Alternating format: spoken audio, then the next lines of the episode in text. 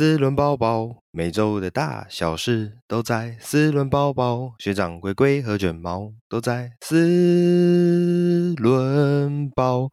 嘣嘣嘣嘣嘣嘣嘣，当当。Hello，大家好，我是蜜龟，我是卷毛，我是学长。那本周一样由我带领大家，哎，好像每每个礼拜都是这样讲。本周一样，我带领大家来看一下我们的。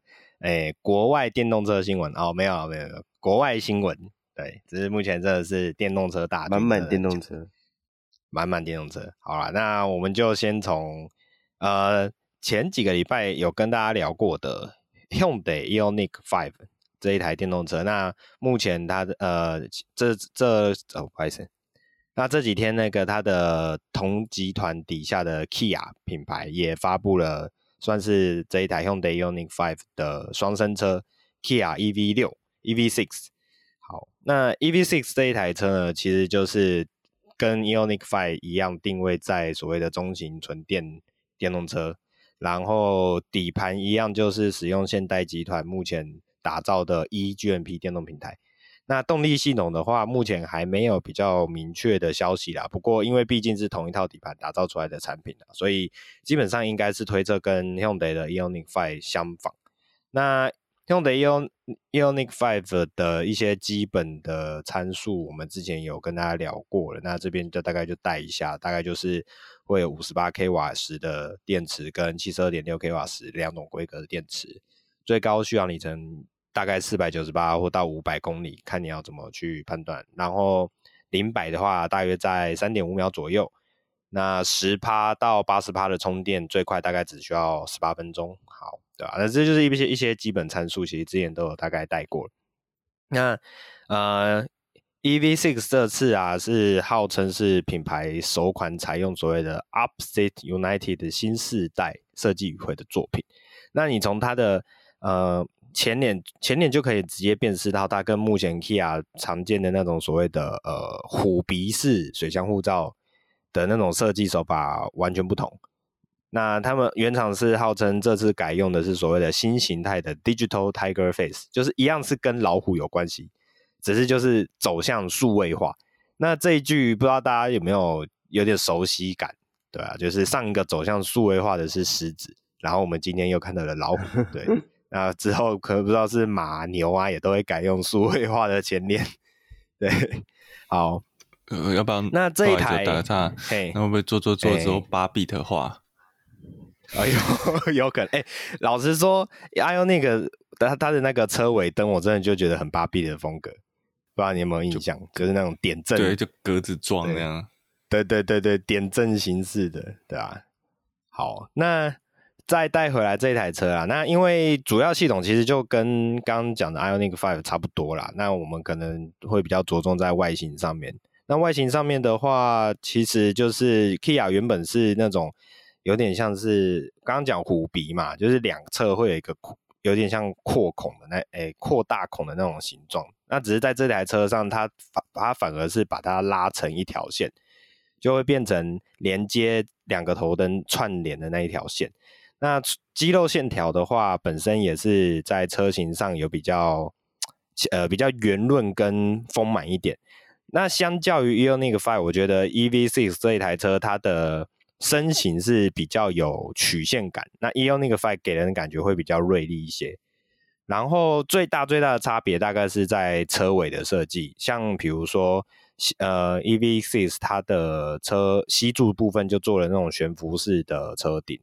对啊，然后车车尾灯的话，就来的就是你可以很明显感受到它车尾灯有一种很强烈的设计风格。它的尾灯现在很流行所谓的贯贯联式尾灯嘛，但是这一台车它的尾灯是直接连到轮拱上面，所以这也是还蛮前卫的做法。我觉得它有一个，它其实有整个贯通。你看它的那个尾灯的线跟车侧侧裙的线是一致的。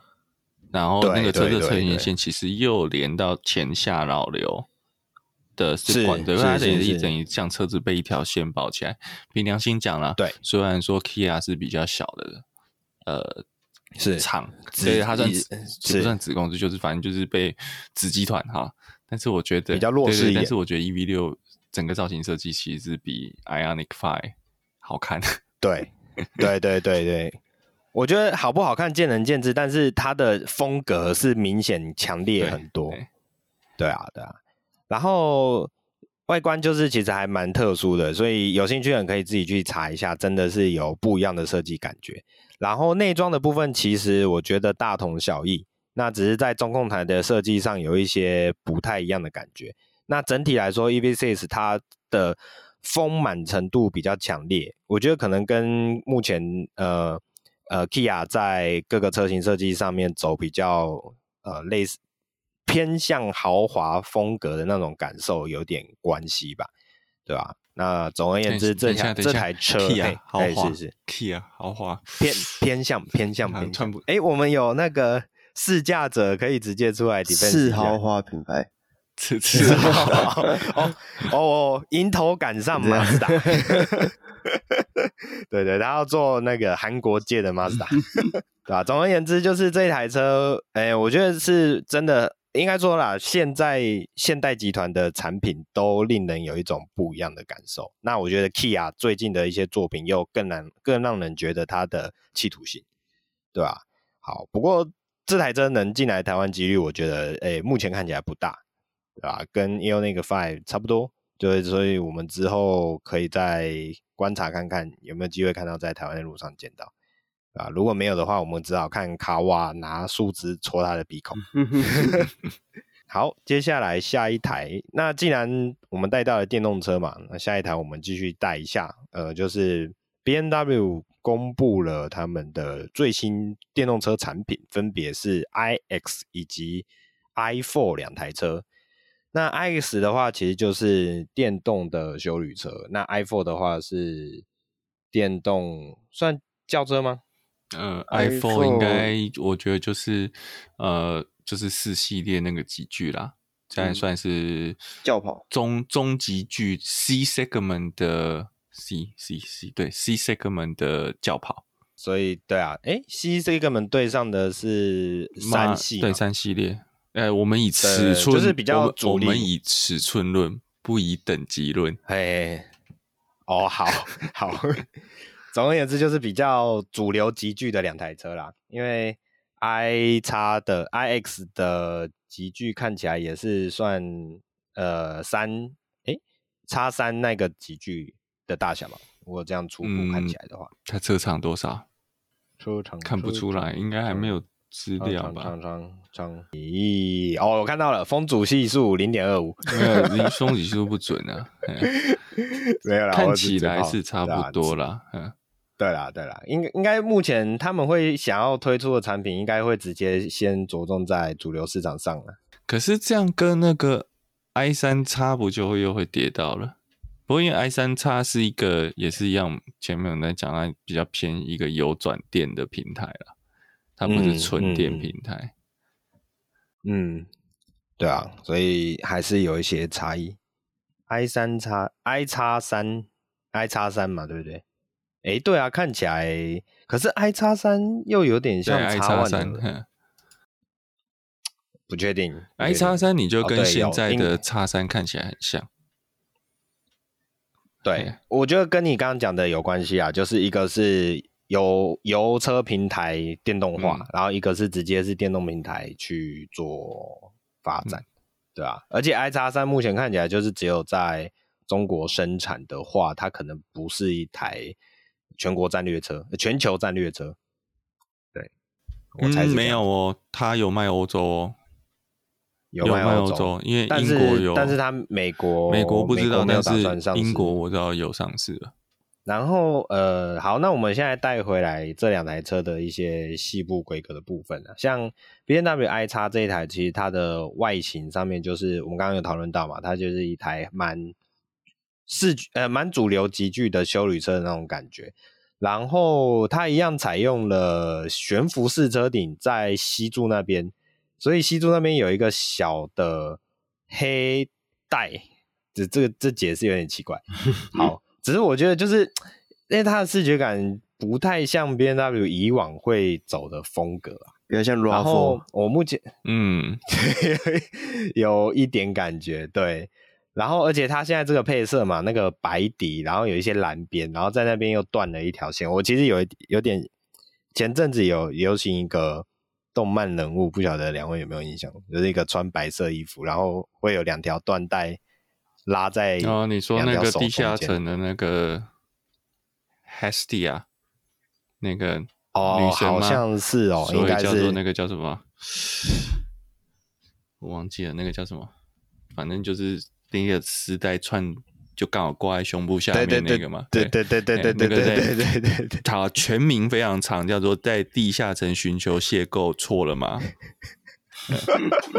我们是不是意外意外掉出阿仔？好，目前第三季刚播完。好，哦，好，好，可以，可以，我们改天可以请学长开个专题聊一下。那我现在只能讲少女战车了。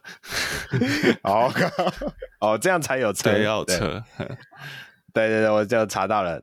然后我就觉得那个它的就是那种白底，然后又配蓝边，然后又断了两条线在吸住那种视觉感，我觉得就是那种 印象。怪怪的啦，对吧？然后我觉得目前看起来，这也是我少见觉得白色的 B N W 可以这么不好看的车 啊！我觉得自从大鼻孔系出来都不是很好看啊。哦，对对对，然后那我正要讲到，就是车头，对对对对，车头就是现在正正流行的垂直大鼻孔，对。然后车尾的话，我们刚刚有带到，就是吸柱的悬浮式车顶。然后除了悬浮式车顶的话，我觉得它整个车尾的脸型啊，就有一点呆呆顿顿的，也不落以往 BMW 设计那么眼眼睛很疲劳的感觉，眯眯。对对对对对对。然后那个鼻孔的位置又刚好我要修正一下中间。电动车化之后不能叫鼻孔，因为它没有打通哦，它叫鼻塞。是。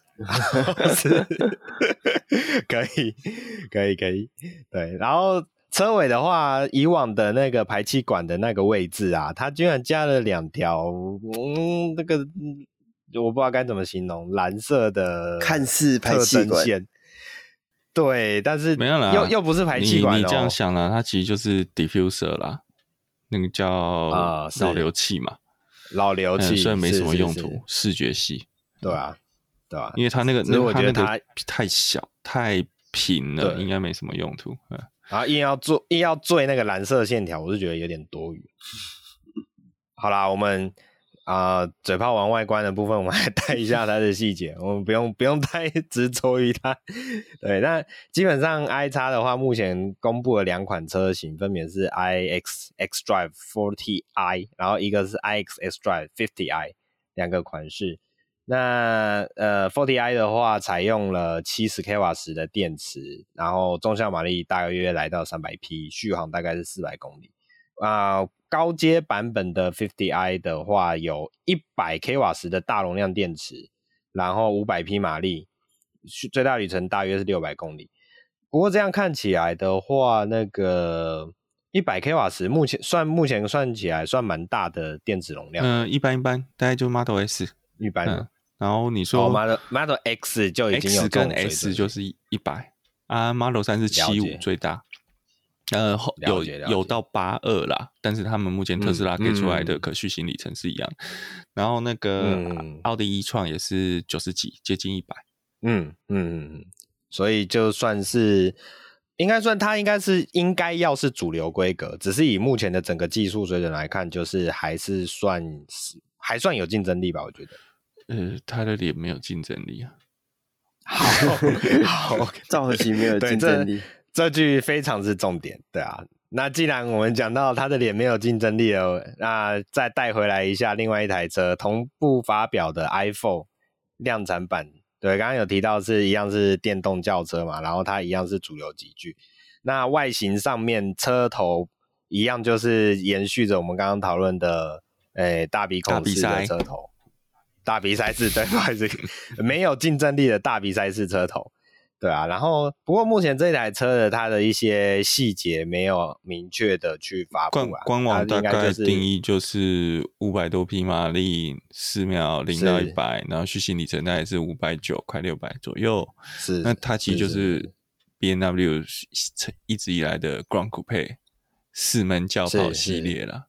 好，就这样，对，没有了。对，总而言之，你就把它当成是电动版的三系，四系，这样就对了。电动版的四，哦，四四系，哦，它是 GC，对，好好，OK，好，那哎，不得不提一下，我觉得那个车尾它的下巴，车尾的那个下保杆往上的那两块黑色獠牙，真的是有点，我不知道哎，我觉得是是因为我们觉得不觉得不觉得刚刚讲说那个 i 叉像 Toyota 像 RAV4 吗？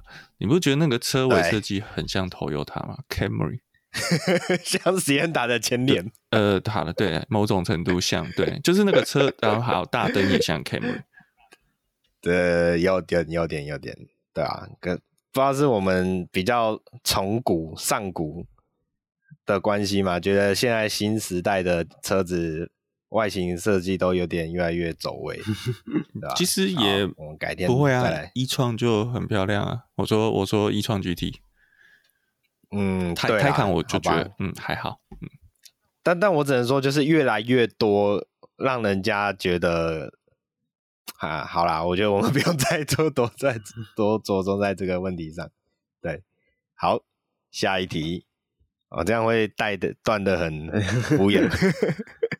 下一题的话，我们来聊一下，就是我们上礼拜有跟大家聊到的 Peugeot 三零八大改款的车系，那因为上礼拜我们在聊的时候，它还只是一个局部的伪装露出。那这现在的话，原厂正终于正式公布了它的消息。好，这次 Peugeot 三零八大改款的部分呢、啊，除了以往的汽油、既有、汽汽柴油动力之外，更是首度了加入 PHEV 的混合动力。对，算是 Peugeot 的新尝试。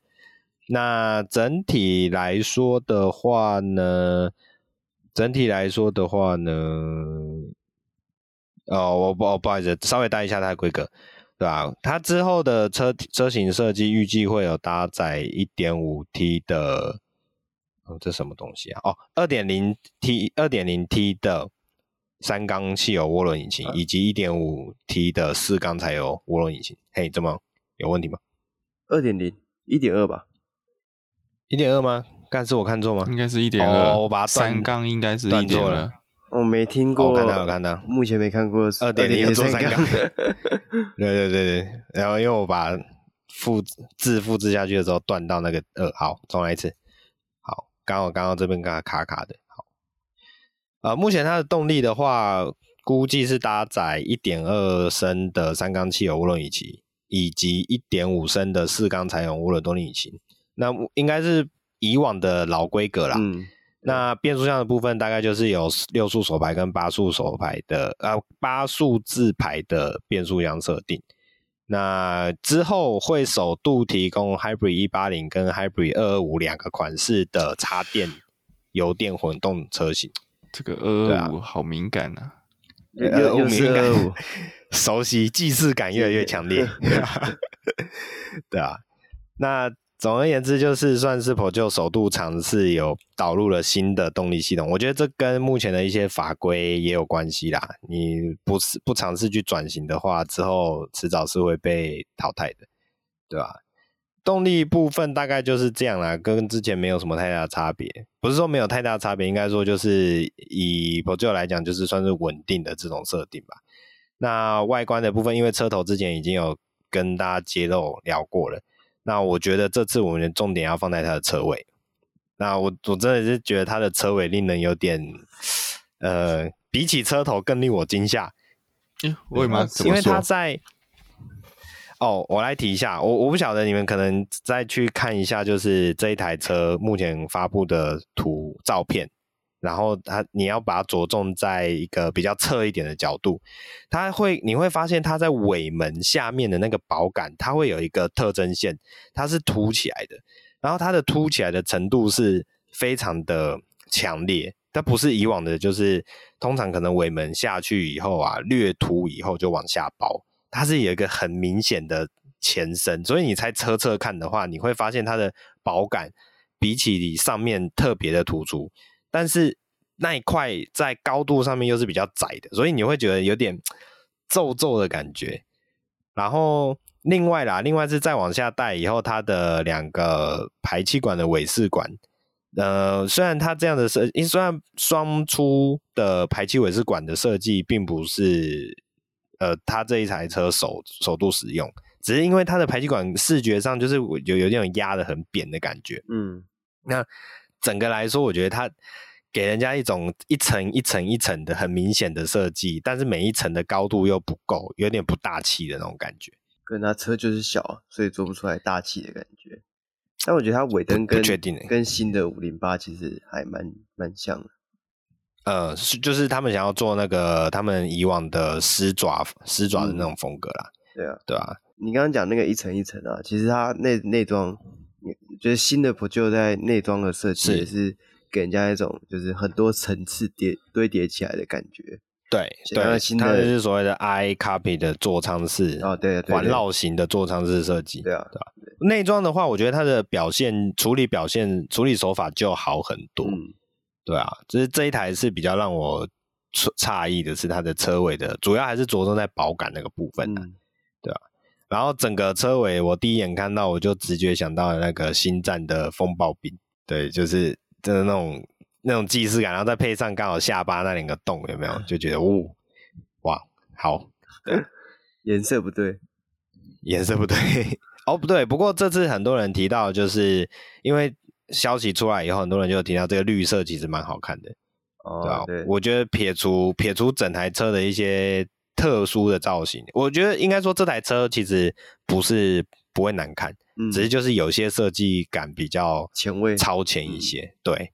然后，但是整体来说还是 OK 的。然后再加上这个车色，我觉得是蛮蛮漂亮的，蛮有它的呃风格存在，嗯，对吧？所以我还是会稍微期待一下，对吧？虽然可能要个三五年后，那我们还是可以等等看。然后我会发现它的排档杆变成用拨的。拨片，哦，没有没有没有，没有，就是已经没有，没有。那个是哎。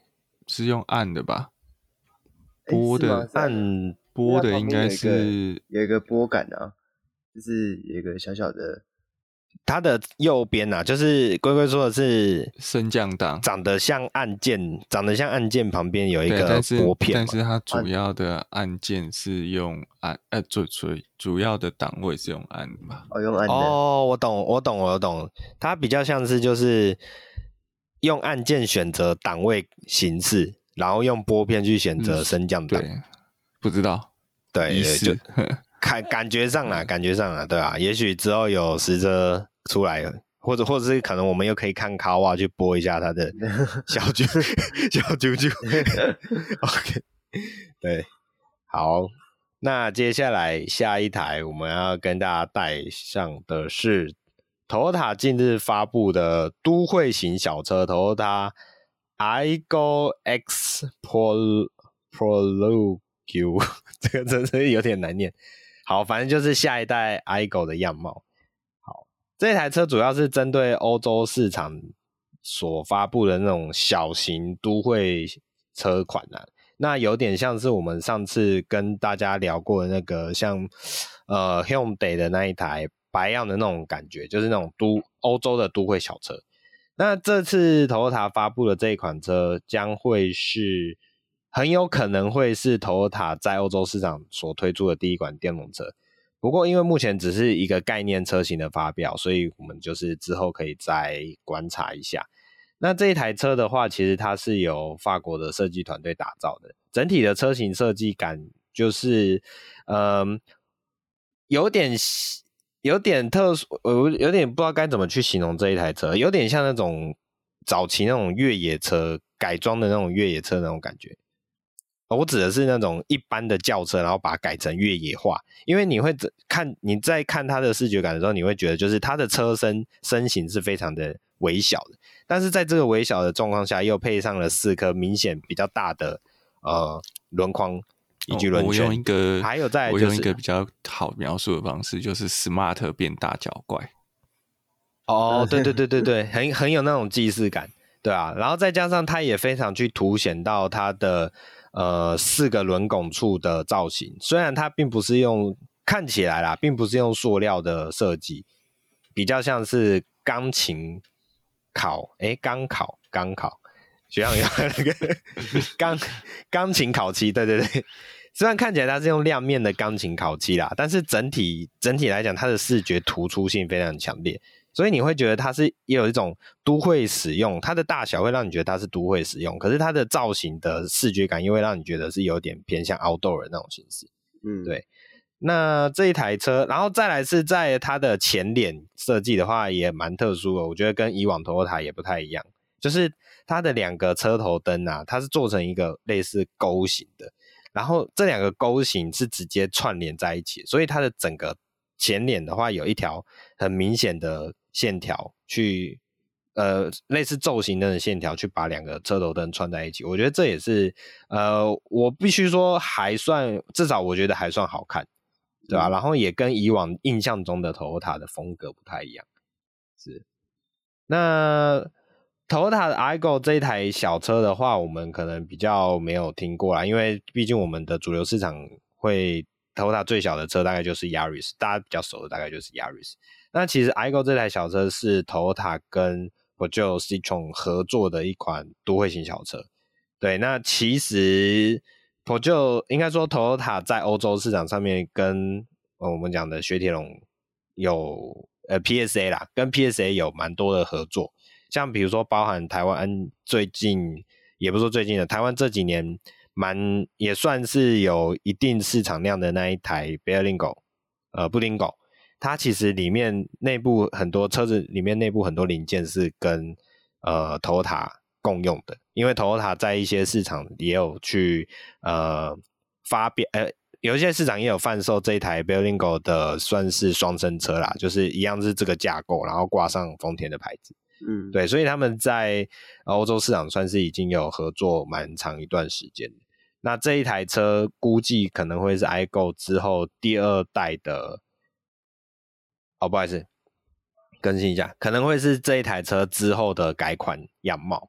对，所以我们之后可以去期待一下这一台车的实车照片，因为目前只是概念车，对吧？嗯、之后有机会的话，可以看看有实车照片有没有让你让人更惊讶一点。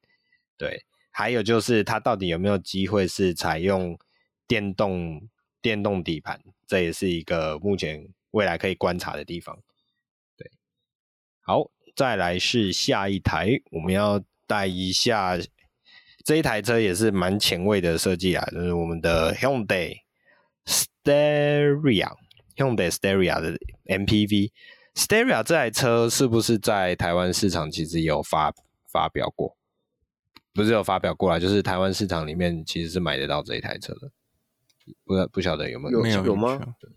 对啊，没有印象的，没有印象。因为我记得有些观光景点其实那个。呃，会有一些使用 Hyundai 的厢型车啦，MPV 厢型车。好，没关系。哦、总而言之，对，有有有吗？好，我不知道你讲，但应该不是这一台吧？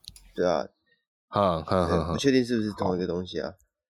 对啊，好，没关系。总而言之，我们今天来看一下，就是这一台 Hyundai 发布的 Stereo MPV。这一台车的话，目前最大。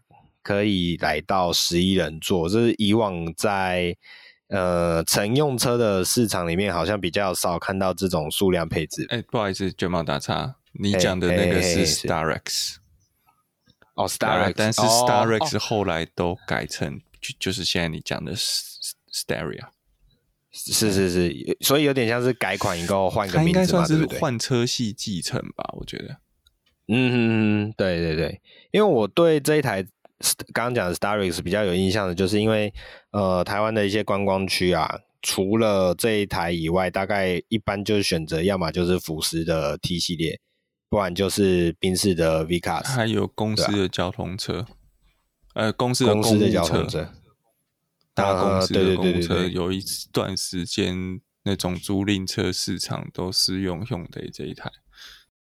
对对对，应该是因为它相对算是比较便宜的吧，因为我们刚刚讲的那两台都是德国进口车的部分，对吧？相较之下，你的营运成本就会略高一些。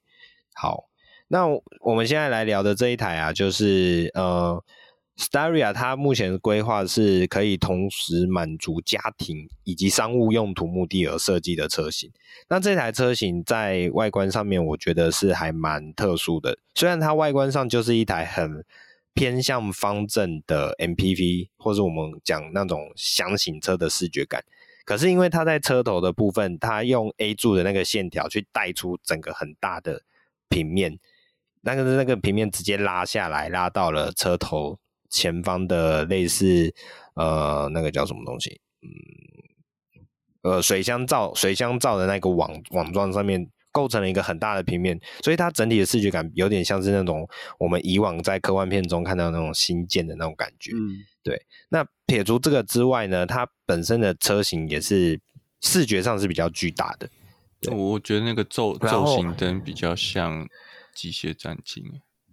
哦，对对对对对，就是 以前那个 RoboCop，对对对，它就是一条贯穿式的造型灯，然后直接就是拉在你的那个前脸的上方。嗯，对啊，对，然后再来是它的挡风玻璃，不管是前挡风玻璃啊，或是两侧的那个玻璃，两侧的那个叫什么啊？两侧的玻璃啦，都是比较比起以往的车型设计来的更大。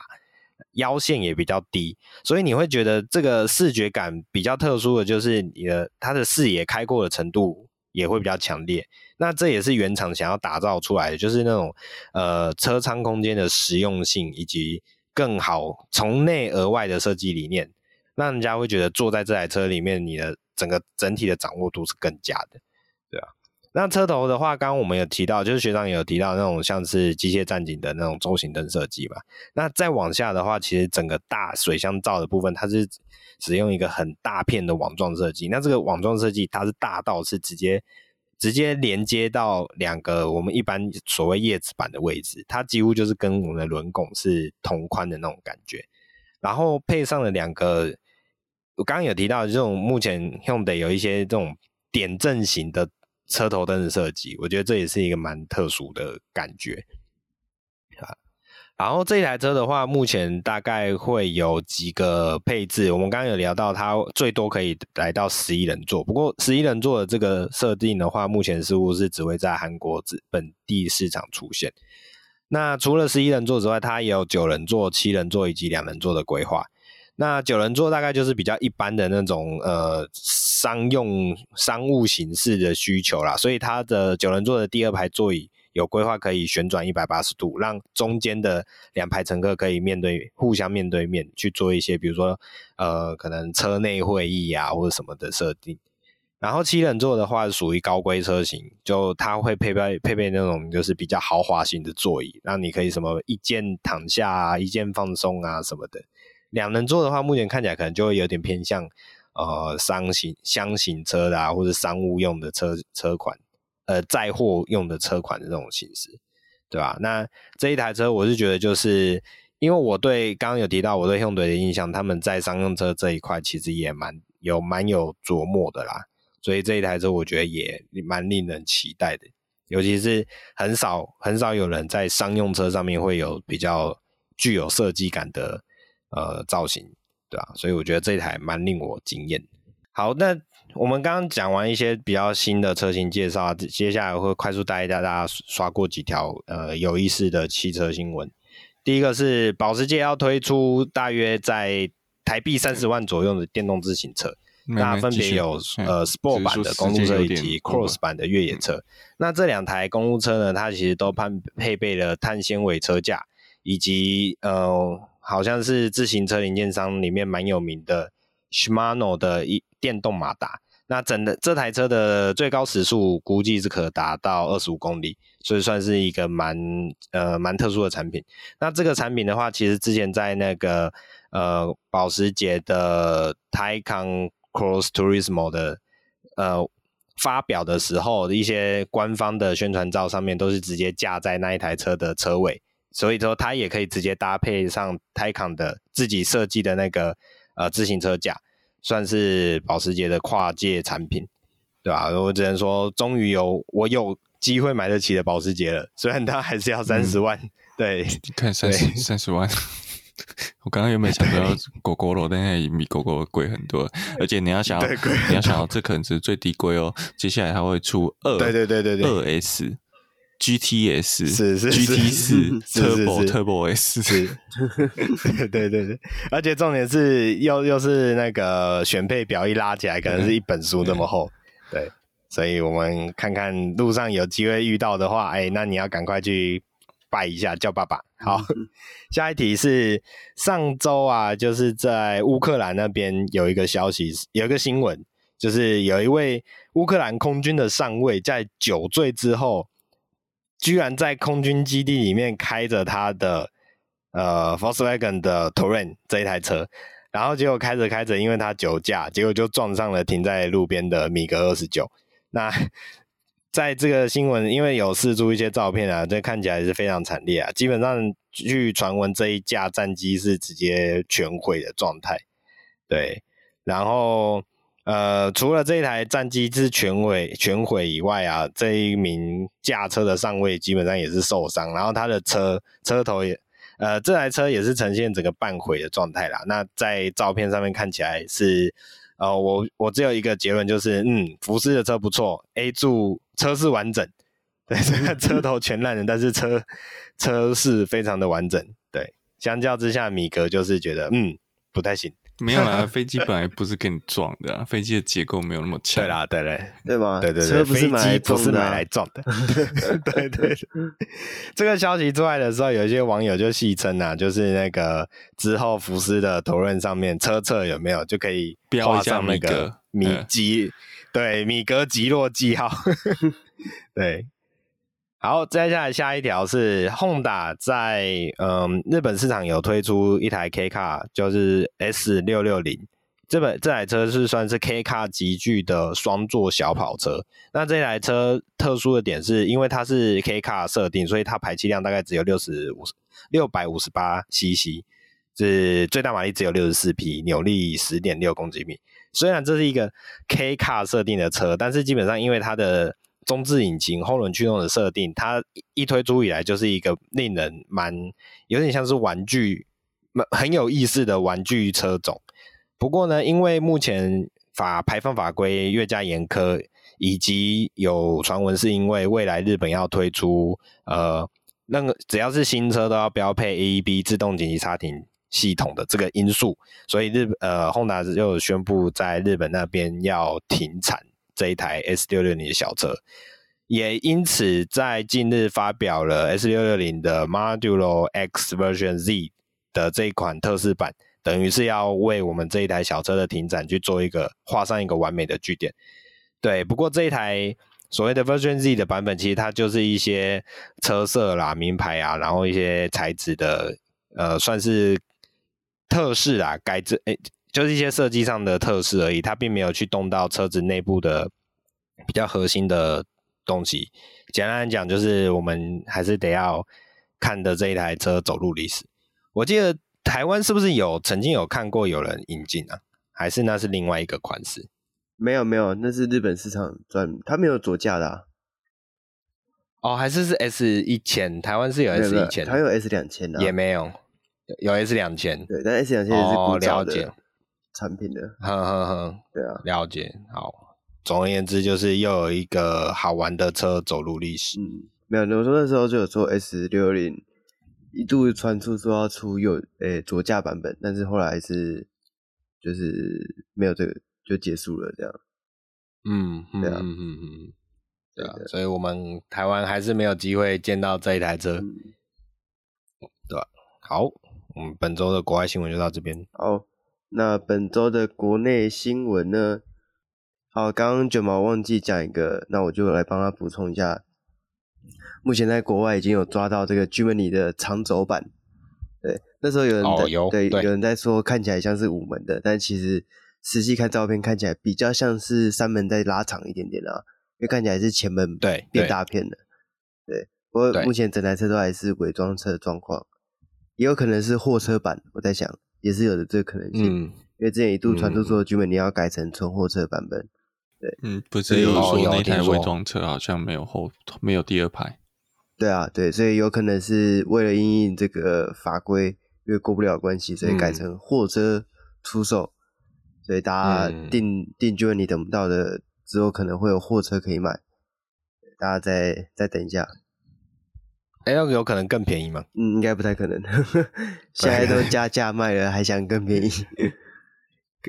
哦，所以如果他台湾也推出这种车款呢，会有一个问题就是，哎，因为他可能之后会宣传说你们可以买回去自己加后排座椅嘛，但是到了五年后要验车的时候，这又会是一个麻烦。没有，我觉得其实不会诶，因为就我知道，Germany 的车主是没有在用后排座椅的，太难坐了。哦、对，那真的太小了。欸对我哎、欸，不过我家楼下有一台 Jimny 哦，然后他车主就在后座放了那个安全座椅，安全座椅。因为，我觉得安全座椅没差，不会改啊。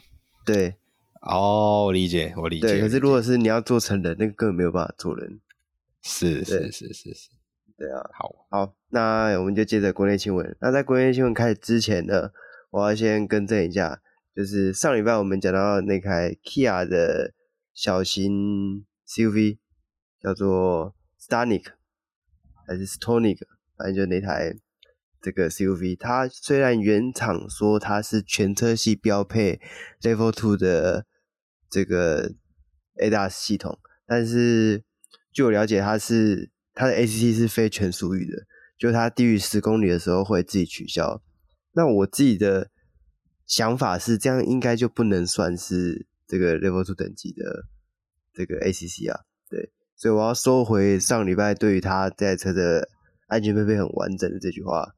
对，都卖到八十万的，应该还是要去买 Focus 比较划算一点。对啊，我觉得他，我觉得不能这样这样子宣称，然后结果你的 Level Two 跟别家 Level Two 不一样。是是是是。好，那我们接下来聊本周的第一台新车，就是小改款的福斯 Tiguan 已经在台湾正式的亮相了。那首波登场的是二八零 TSI 的版本，售价是一百零九点八万起。那采用的是一点五升的涡轮增压引擎，最大马力一百五十匹，搭配的是七速的湿式 DSG 变速箱。目前在台湾贩售的 Tiguan 都是都是湿式的变速箱，我记得是 DQ 三八一，对，但是不是湿式就没有问题啊，还是有一些可能会遇到的状况，大家自己要注意一下。然后。全车系都标配标配 iQ Drive，但是要买到一百二十九点八万以上的版本，才有全速域的 ACC 跟车道自动。那比较特别的是，小改款之后，台湾福斯也宣布会导入 Tiguan R，目前的接单价是两百零五点八万，最大马力三百二十匹。对，这也是台湾第一次去导入，应该应该说台湾福斯第一次导入性能休旅车，过去都没有。对，从嗯，从来没有没有没有没有听过，没有没有阿板进来啊阿应该说所有的阿板有进来过，只有 Golf，Golf R，对，没有之前还有那个一台福斯有一台双座的那个小跑车，之前有也有阿板的，但是也是很少了。Sirico 吗？对对对对对，对，还是不是只有它它不是只有一点四的吗？没有没有，它有一很小很小的一批有阿板哦。对，我有在台湾看过，但是那时候也是没什么新闻，因为但我自己本身也不是很喜欢那台车，我觉得它长得比较外形比较出众一点，比较前卫，嗯、对我比较没有办法接受。哦，对，所以未来有机会在台湾可以路上可以看到这个 Tiguan R 的版本，所以台湾性能修理车的时代就要来了。这从什么 X 五 M 啊，X X 三 M，现在已经降级到 GT 二啊，GT 二零，从从 U 六。U 六带起了这个性能休旅车的风潮。对，好，那第二台车呢，就是我们比较少提到的这个商用车 Hino 的两百系列。那其实从去年年底的时候，政府就开放原本的三吨半的货车可以有条件的提升到五吨的车型，就是让原本三吨半的市场变得没有车了，因为原本的三吨半都变五吨了。那和泰汽车也特别引进更小台的两百系列来补足这块市场。那比较特别的是，这台车也是全球首发，是台湾第一，诶、台湾首发、对对对，这个就是比较小台的过去的 Hino 三百系列啦。对，然后商用车，因为我也没有开过这台车，三吨半我是开过 Kenda 而已，所以会没有办法做什么比较特殊的评论。那这台车是采用二点八升的。四缸涡轮增压引擎，最大马力一百四十四匹。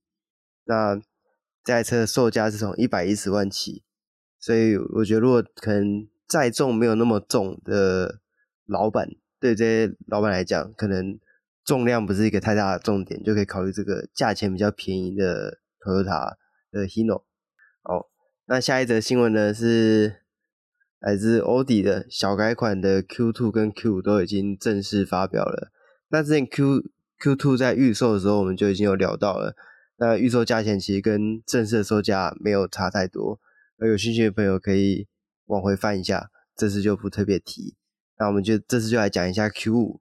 那 Q5 全车系都是采用单一动力四五 TFSI 滑索，就是那个 EA888。二点零升的涡轮增压引擎，一百六十五匹的马力。那这次也都搭了十二伏的 My Hybrid。哎，等等等，四五不是一百六吧？两百。哦，对，二六五，二六五。对，两百六十五，对，不是一六五，一六五就有点小了。一六五应该是比标速应该是三五吧？嘿，三五对。好，那售价是二五二万起。那我自己是觉得，欧迪的休旅车这几年在路上是越来越稀有，越来越罕见。没车卖啊？是没车卖还是没人买啊？一九年是没车卖啊，二零年是没人买了。你你一你一年没车卖，大家就懒了，然后之后就没人买。对啊，大家都要订都要订，那算了，我去看双 B 好了。对啊，那所以。我觉得台湾奥迪也是越来越越来越稀有啊，这个车种越来越少。好事，我喜欢开稀有车。对，所以如果不喜欢在路上遇到一样的修理车的话，那去看看 Q Two 跟 Q5 吧。对，这样我们要以下开放奥迪夜配。我你要我可能要怕奥迪没有那个预算做夜配，车都没人买。对对哦，你这样讲一熊熊一讲，好像奥迪也没有特别找过谁代言哦。对啊，好像没有印象。对，这就是恶恶性循环，车卖不好，没钱代言啊，没没钱代言，车就卖得更不好。嗯，对。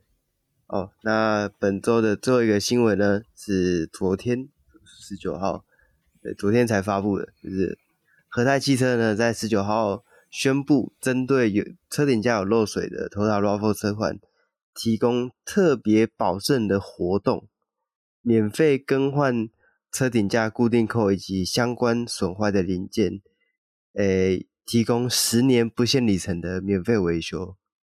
那和泰汽车在公告里面表示，从二零一九年一月到二零二零年十月之间生产的 Toyota RAV4，如可能会发生车顶架渗水的情情况，那上述生产的车辆如果符合日本标准的这个检定，就是要回去给他们检查。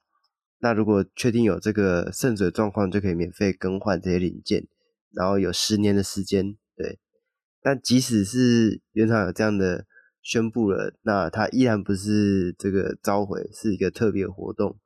所以，请有在听我们这个。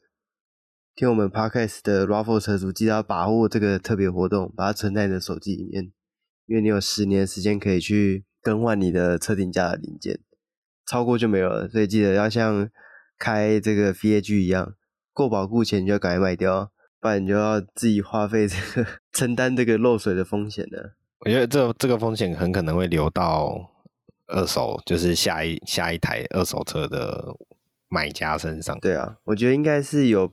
那个买气有被影响到了，嗯，对啊，因为比较麻烦的是，它其实是二零年是，呃，不应该说二一二一年是嘛，二零尾改款之后的嘛，那其实一九二零的没有这个问题，嗯、可能中古车价也会被连带影响到，因为因为大家的印象就是啊，RAV4 会漏水。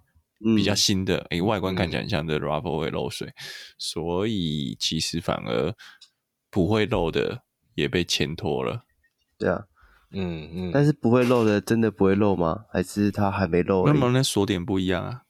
啊，嗯，锁锁的方式就是某某中古车商不是去拆 CRV 啊，呃，CRV 也是一样，它其实是并不是卡扣卡下去孔里面，它是在车顶就已经是螺丝往上做，好、嗯，然后是车顶架锁在那个螺丝上面。对啊，所以就是功法是不一样的。好，本周的新闻就到这边结束。那喜欢我们的朋友记得订阅、按赞、分享。那欢迎大家在 Facebook 啊，任何平台跟跟我们留言互动。我们下礼拜再见，拜拜，拜拜，拜拜。